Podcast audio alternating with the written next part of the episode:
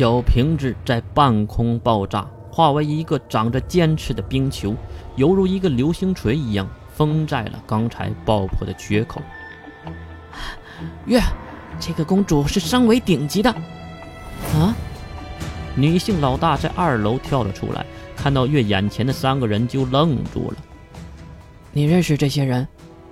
女性老大马上对屋里喊着什么，而没有回答月。我来回答你吧。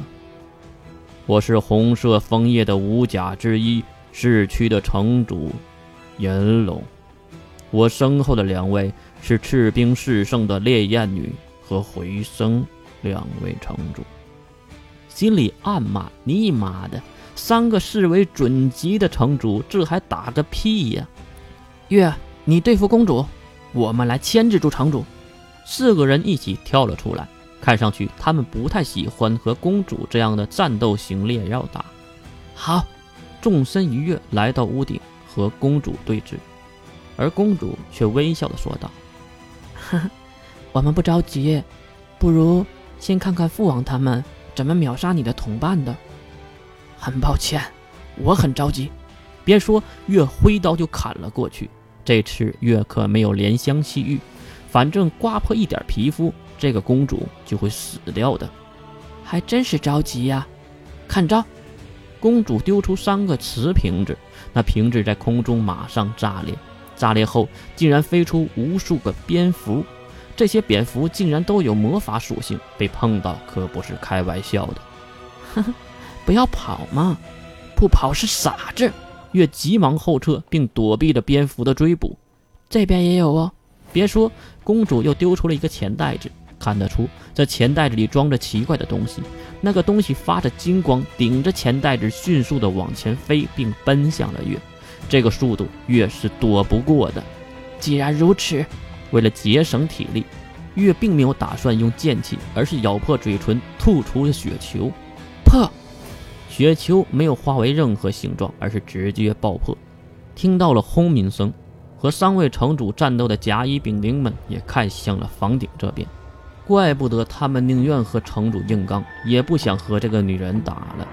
竟然和我同出一门吗？什么？月没懂这个女人在说什么。哼，看看这个如何？你妈的，你这还算是魔法师吗？确实。没有法杖和魔法阵，先不说，咒语也不用吗？太 bug 了。还有，你那是是驰远的口袋吗？什么鬼？又是两个瓶子丢出，落地就变为了两只饿狼，向着月跑了过来。听着饿狼踩踏房顶的瓦片冲向自己，月就知道这样耗下去一定对自己非常的不利。想到这里，月摘下了右眼的眼罩，瞪大了全黑的混沌眼。满月。黑色的球体被释放，月轻轻地将法诺伊刺扎在脚下，看到远处的两条恶狼马上原地栽倒，并滚了两圈后消失了。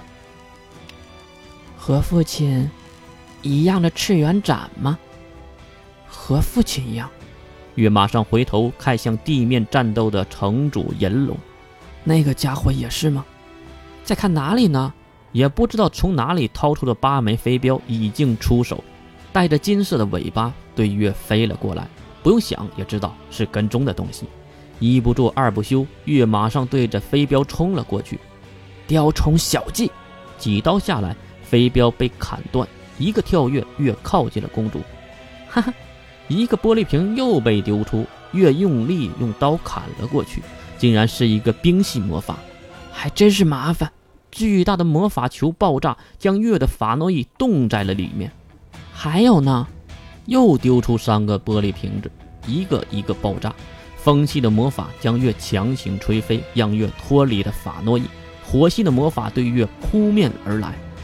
混沌之眼，月瞪大了全黑的右眼，火焰瞬间化为虚无。可是月忘了，人家可丢三个瓶子的。糟糕！轰隆的一声，爆炸在月的脚底释放，月的小身板被炸飞，并落在了二楼的阳台之上，一口鲜血喷出，身体大面被烧伤，皮肤破裂，肌肉和内脏都有内伤。怎么啦？不行啦！跳过来的公主手中拿着月的法诺伊，你这个战斗白痴！满月斩！月用力的挥拳砸在一旁的墙上。月当然砸的是公主，因为她如今就在自己的满月攻击范围内。发现问题的公主已经知道晚了，被一拳揍飞，手中的法诺伊也是脱落。月伸手召回法诺伊，法诺伊刚刚到手，这时公主又掏出了一个瓶子，放在手中捏碎。仙月斩，一刀下去，整个阳台被劈断。月也是跳跃，重新来到房顶。如此强大的斩击，也不知道对方如何。可是当月看到公主时，他知道战斗才刚刚开始。此时的公主已经化为长着双脚的恶魔，巨大的红色翅膀，带着红色桃心的尾巴。可是公主的能力波动还是没有变，这个外表只是变身魔法，或者是装甲类魔法。你妈的，这个也太难缠了！而恶魔的外表下的公主指向地面：“你的同伴已经坚持不住了。”其实月已经无暇顾及他们了。先不说能不能打败城主，面前这个女的就是一个大问题。怪不得魔法阵营一直压着科学阵营打。月今天终于知道原因了，这个二维的小丫头竟然把自己逼到如此的地步。虽然月也是二维的，既然如此。我就先打败你再说吧，一换一，也是个平局。柴月剑法第一式，破之。月释放大量的鲜血，平挥一刀，化为恶魔的女人伸手就要抵挡。加百利，别接！这句话是来自于银龙的，可惜已经晚了。虽然月的剑术没有残月的炉火纯青，但是公主也太小看这三刀流了。一声惨叫。